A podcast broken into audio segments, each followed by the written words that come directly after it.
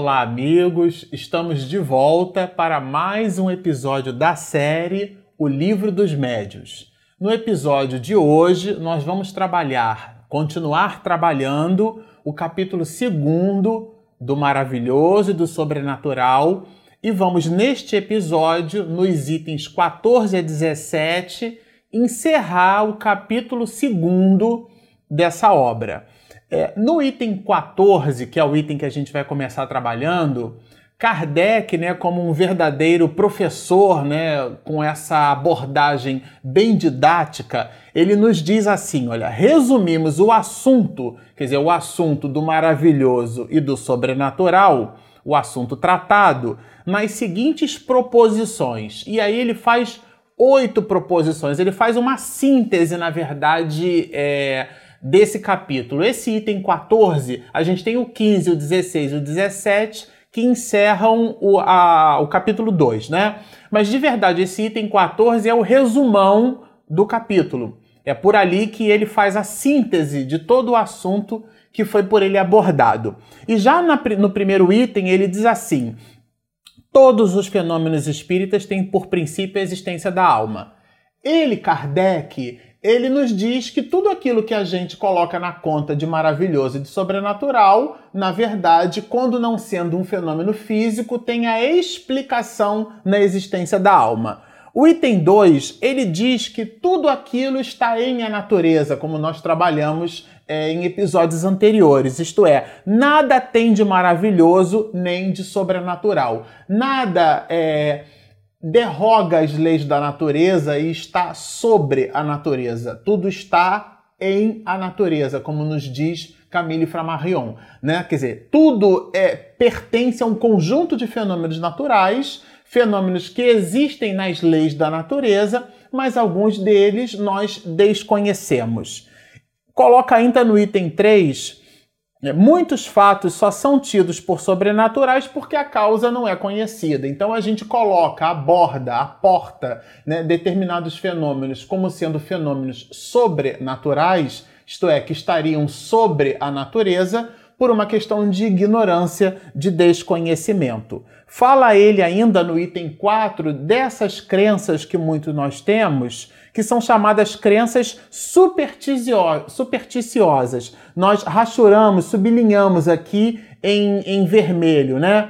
Que são aquelas crenças que, inclusive, traduzem determinadas histórias né, do sobrenatural que a gente coloca na conta da superstição, muito em cima de fenômenos e de situações que nós não conseguimos explicar.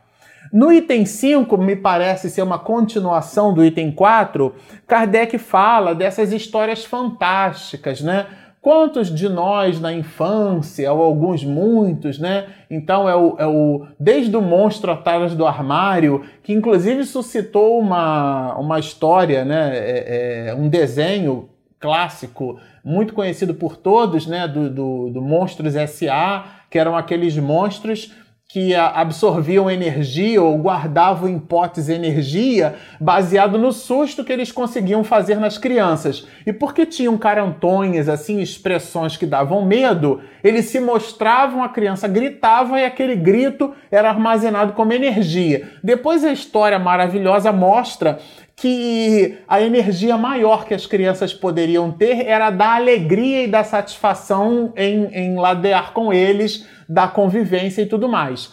É, isso me parece, essa metáfora me parece muito apropriada com a nossa convivência com o mundo espiritual. Alguns, muitos de nós, temos medos de espíritos, quando deveríamos ter é, uma certa prevenção com aqueles que nos ladeiam a existência corpórea, né? Quer dizer, o medo do invisível é, é, é, é uma movimentação de, por desconhecer, ter medo. Então nós temos muito medo do desconhecido e a gente coloca na conta de histórias fantásticas, de histórias sobrenaturais e a gente aporta o medo nessa história. Passando a conhecê-las, nós agiríamos como essas crianças né, do filme Monstros S.A., que passam a produzir alegria. E a energia dessa alegria, no júbilo do conhecimento da realidade espiritual, se nos aporta um valor muito maior, né? um valor transcendente, e não o valor do medo, mas o valor do conhecimento.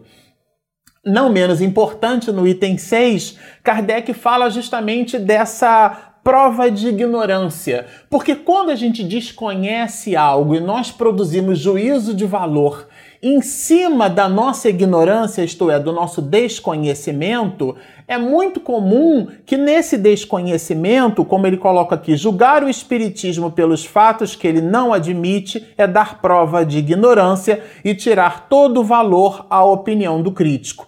É de verdade usar aquilo que não possuímos para explicar algo que não conhecemos. Então tá feita aí a confusão. No item 7, ele nos mostra a nossa necessidade de um estudo sério, isso em cima de qualquer coisa, né? É interessante como muitos de nós, na ignorância de uma determinada ciência, nos, nos movimentamos como sendo doutos naquela ciência. Então a gente precisa ter a seriedade de estudar primeiro, de observar primeiro, de produzir reflexões, de comparar pensamentos. É como alguém que se prepara para uma prova. Na faculdade, era muito comum eu ver colegas meus é, fazendo um resumo né? E a pessoa ficava com aquele resuminho lendo uma, duas, três, quatro, cinco, dez vezes até. E aquele resuminho, quando não levava para a prova e tentava colar com ele, era aquele resuminho, era a muleta de salvação da pessoa. E eu tinha ao meu lado alguns outros colegas de turma que pegavam, por exemplo, um, a prova era em cima de um pensamento e eles buscavam autores, no plural, autores, e liam um, dois, três livros sobre aquele pensamento. Chegava na hora da prova, o que, que ele fazia? Aquelas pessoas né, que eu buscava, então, era um exemplo ali ao meu lado, é, elas produziam, aportavam na prova o pensamento de um, dois, três autores e mais o pensamento dela na dissertação. Isso dava à dissertação uma riqueza muito grande.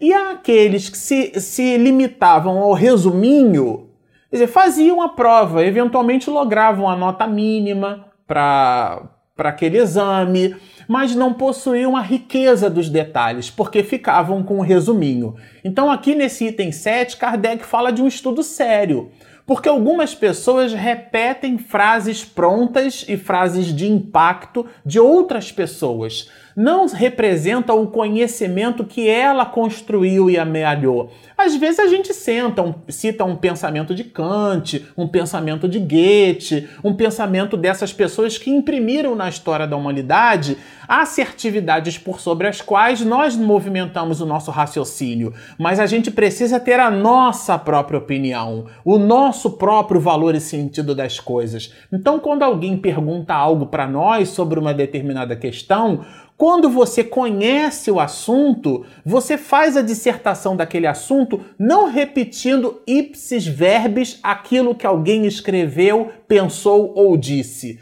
mas sim usando a linha de pensamento, a linha de raciocínio que você foi capaz de construir em si quando estudando aqueles autores. Aqui nesse item 7, falar de um estudo sério. Aliás, isso foi objeto do próprio Kardec na introdução do livro dos Espíritos, né? Se não me falha a memória, no item 8, no segundo parágrafo, né? Ele diz assim: a continuidade de um estudo está na seriedade a que se lhe é dada. Então, se você considera um estudo sério, se você aporta seriedade num estudo, é a continuidade daquilo. Lembra-nos, Emmanuel: começar é fácil, terminar é muito difícil e terminar é crucificar-se. Isto é, é, é, preciso dar a alma, né? é preciso dar-se no estudo, no aprofundamento de uma determinada ciência e não vivê-la na superficialidade, porque a gente acaba produzindo um comentário, uma opinião, como se fosse uma opinião profunda, mas na verdade é uma opinião rasa, é uma opinião primeira. É importante lembrar, por exemplo, que Arthur Conan Doyle, que foi um, um, romancista, um escritor, né? Ele tem várias obras publicadas. Uma delas é um romance, é um, um, romance policial daquele personagem Sherlock Holmes, né? Que a gente conhece bastante ele buscava, na verdade, verificar as fraudes dos fenômenos espiritistas. Determinadas reuniões e sessões medianímicas, onde ele, Arthur Conan Doyle, estava ali presente, para buscar fraudulentos e os encontrou em grande número, mas também encontrou provas cabais da realidade pulsante que era a mensagem dos espíritos. E ele chega ao ponto de escrever um opúsculo, uma obra, escreveu várias, né? Mas a história do Espiritismo por Arthur Conan Doyle é um clássico que nós recomendamos a leitura. Por quê? Porque é nesse item 7 aqui que a gente cita alguém que buscou um estudo sério ele na seriedade, como a própria seriedade do próprio Kardec. Se vocês se reportam a episódios anteriores, ele, Kardec, né, e a gente é, falou bastante sobre isso, ele recusou no, do, do, do, do, senhor, do senhor Carlotte, é, ele é, recusou o primeiro convite para participar dessas reuniões de mesas girantes, mas teve no senhor Fortier, não aquele convite entusiasta, né, e ele, Kardec, considerava às vezes o entusiasmo como um certo agente que obliterava a razão, como viu uma certa seriedade do senhor Fortier e de alguns outros amigos, ele então aceitou o convite e foi através disso que se inaugurou o Pentateuco como nós o conhecemos hoje. Então, o estudo sério, criterioso, é muito importante para nós, né? Para que a gente fique com a nossa opinião, ainda que tendo por base, por alicerce, a opinião desses grandes pensadores. E por último, e não menos importante, no item 8, olha, ele diz assim: o Espiritismo só pode considerar como crítico e sério quem tudo tenha visto, estudado e aprofundado. É um pouco parecido com aquilo que a gente viu, olha. Que haja, por conseguinte, rastreamos aqui em verde, auria dos seus conhecimentos fora dos romances da ciência. O que seriam esses romances da ciência? Às vezes é, é, produzimos a seguinte opinião: ah, a ciência disse, a ciência aprova o espiritismo como se nós aplicássemos ou emprestássemos à comunidade científica a razão de tudo e de todos. A ciência, há poucos séculos atrás, colocava a Terra como sendo o centro do universo, né? Quando nós inventamos e descobrimos, na verdade, na polarização de lentes, a possibilidade de, de perceber seres vivos da milésima parte do milímetro, né? Daí o nome microscópio, e observávamos na célula do colostro aquelas conformações. Ah, células retangulares, as mulheres teriam não sei quantos por cento de impossibilidade de produzir leite. Esse foi um diagnóstico científico que nós dávamos à época. E hoje a gente sabe que isso não tem nada a ver. Quer dizer, a comunidade científica, porque é formada por seres humanos e nós, seres humanos, não somos perfeitos, somos perfectíveis, a ciência que é formada por nós também empresta esse halo que vem do próprio ser humano de perfectibilidade. Isso significa dizer que a ciência não é a opinião da verdade, né? Aliás, quando Jesus é perquirido, é questionado sobre a verdade, ele mostra-se em silêncio, como se, como se dando ele mesmo o valor da verdade ali posta para toda a humanidade. E a, e a grande verdade que Jesus deixou por sobre a face da terra, que dividiu o pensamento da história, é a ideia do altruísmo, do amor ao próximo, de dedicarmos aos outros tudo aquilo que gostaríamos que os outros nos dedicassem. Isso a gente encontra aqui no item 8 quando justamente a gente trabalha essa contraposição do romance científico, né? São os desdobramentos, o entendimento moral decorrente deste entendimento. Agora, olha que interessante como nos diz Kardec. Ele nos fala assim: não por simples negação, mas por meio de outros argumentos mais categóricos. Não é negar por si mesmo. Aquele que finalmente, quer dizer, esse crítico, né, que finalmente possa indicar para os fatos averiguados causa mais lógica do que a que lhes aponta o Espiritismo. Quer dizer, o que, que há de mais lógico nesse, nessa argumentação? Tal crítico ainda não está por aparecer. Porque Kardec, inclusive, publica isso na revista Espírita, as pessoas tinham o malverso, e hoje ainda as há, de simplesmente criticar pela arte de criticar de negar por negar. E como trabalhávamos em episódios anteriores, negar alguma coisa não é afirmar ao contrário. É como se a gente estabelecesse num diálogo, né, uma certa linha de pensamento e a pessoa nega a nossa linha de pensamento. Então, pois que ela apresente os contrapontos que sustentem essa negação. A gente observa que isso não se dá. As pessoas que negam determinados fatos do Espiritismo negam por ignorância, isto é, por, por ignorar, por desconhecer, negam porque colocam na conta do sobrenatural, do maravilhoso, e, portanto, numa análise materialista, elas não se sustentando pelas leis da matéria, elas são rechaçadas pelos cientistas, são negadas né, as proposições espíritas pelo preconceito, porque se um determinado religioso professando outra religião ele não absorve, não sustenta, não tem a mesma linha de pensamento da nossa crença só por não ter, isso seria um motivo o suficiente para ele rechaçar. E aqui no item 14, Kardec trabalha essa abordagem. Não simplesmente negar pela ignorância, estudar, ter profundidade naquilo, né? Depois que você adquire profundidade, você tem condição de versar sobre o assunto, ainda que negando, não há problema nenhum. Até porque negar ou afirmar alguma coisa do ponto de vista do resultado do Espiritismo em pouco acrescenta. É importante que se diga isso. O que o, o, que o Espiritismo espera de nós na crença da imortalidade da alma é que, em acreditando, modifiquemos o nosso comportamento. Conhecemos muitos de nós espiritistas que nos dissemos espiritistas, mas nos movimentamos no mundo como sendo pessoas materialistas. Isto é, primamos primeiro pela compra da casa própria, primamos primeiro pela troca do carro, primamos primeiro por fazer duas, três faculdades. E aqui não há nada de errado com isso. O ponto é primar primeiro quando essas atividades deveriam ser atividades meio. E a tese não é minha, a tese é de Jesus, né? Está nas anotações de Mateus, se eu não me engano, está no capítulo 6, é, 6,33. Mas buscai primeiro o reino dos céus e a sua justiça, e todas as outras coisas vos serão acrescentadas.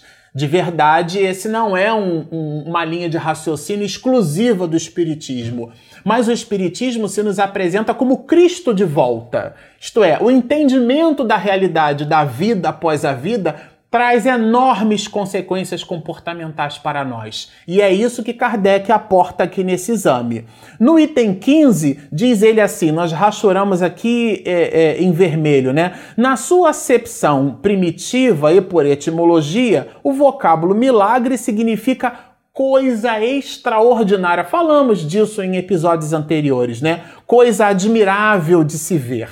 É, é, quando a gente fala de, de, de, de é, milagre, a gente aporta muito, né? Esse conceito, ou nós aportaríamos muito esse conceito. Mas Kardec faz aqui uma distinção. Ele, como, como um professor, ele fala da etimologia da, da palavra, né? Ah, o milagre é algo, nossa, é, é, é significativo, né? Admirável de se ver, como diz aqui o codificador. Mas diz ele assim também, mas como tantas outras, essa palavra se afastou do seu sentido originário. Por milagre se entende hoje, segundo a academia, olha só, hein? Um ato do poder divino, contrário às leis comuns da natureza. Então, aqui, quando ele rechaça essas questões do milagre, ele faz essa contraposição, porque a academia, à época, colocava como milagre aquilo que derrogava as leis da natureza.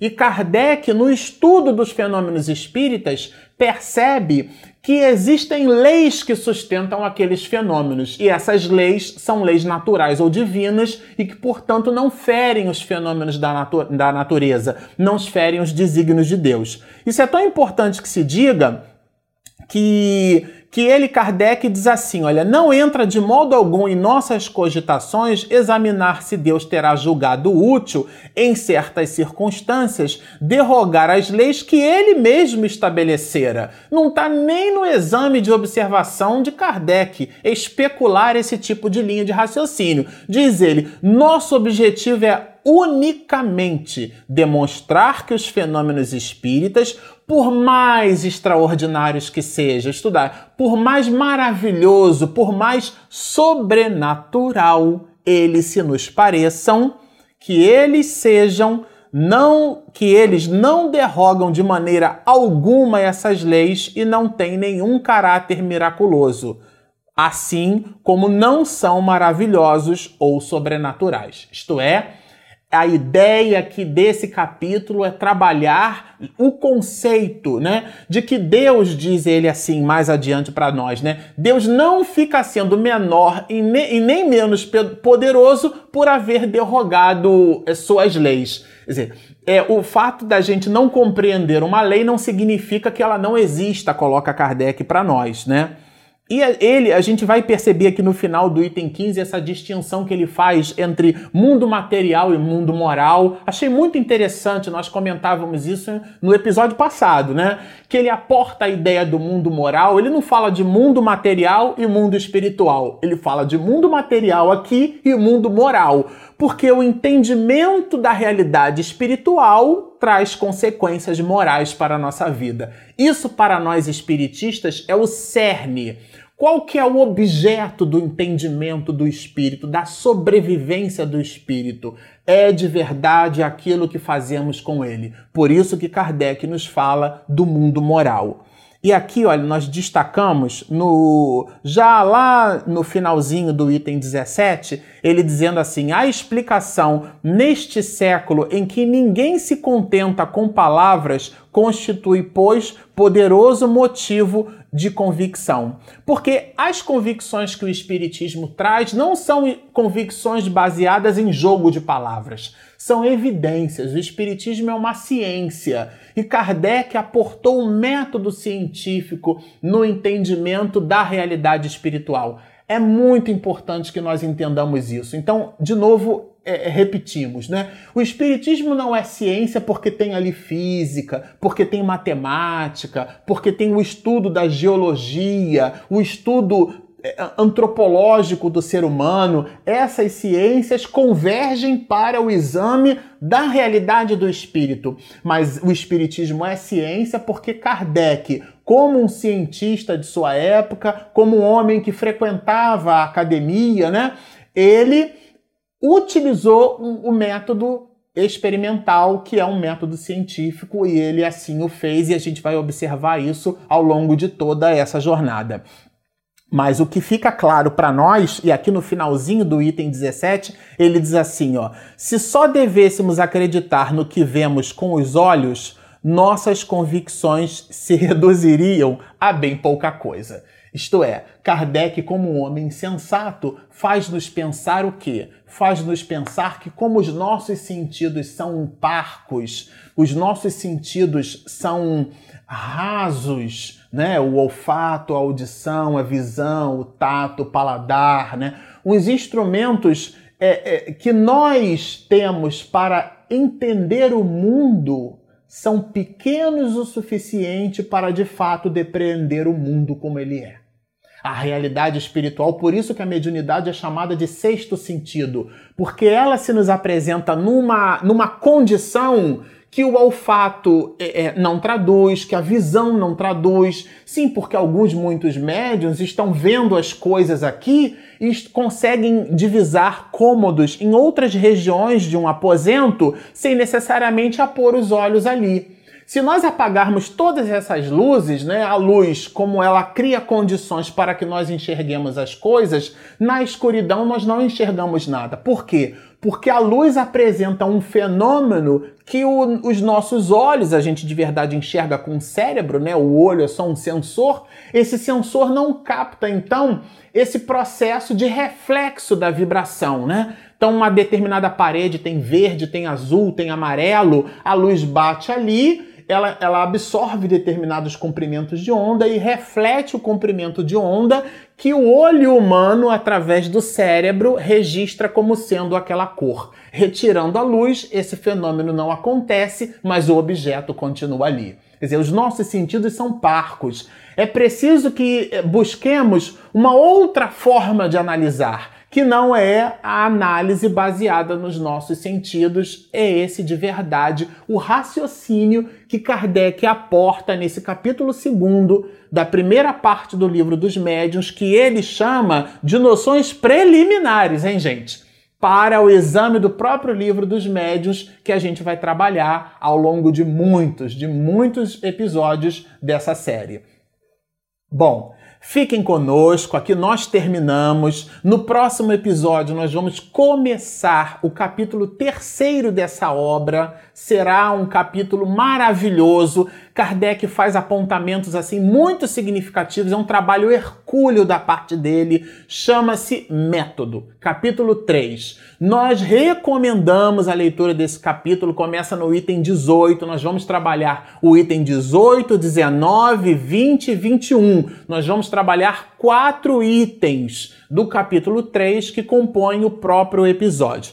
Para aqueles de vocês que estão nos assistindo pela primeira vez, Inscrevam-se no nosso canal. Se você tem um amigo que gosta de estudar Espiritismo, convide-o para inscrever-se no nosso canal. É, clica aqui na opção inscreva-se, do lado direito tem um sininho. Acompanhe a, o nosso material, a gente faz com bastante carinho, né? Regina Mercadante, minha esposa, faz toda a edição desse material é, e a gente posta é, links para que vocês ampliem os seus estudos. Então, continuem fazendo seus comentários, a gente registra com uma enorme gratidão. Quem não se inscreveu, inscreva-se, sigam conosco, muita paz.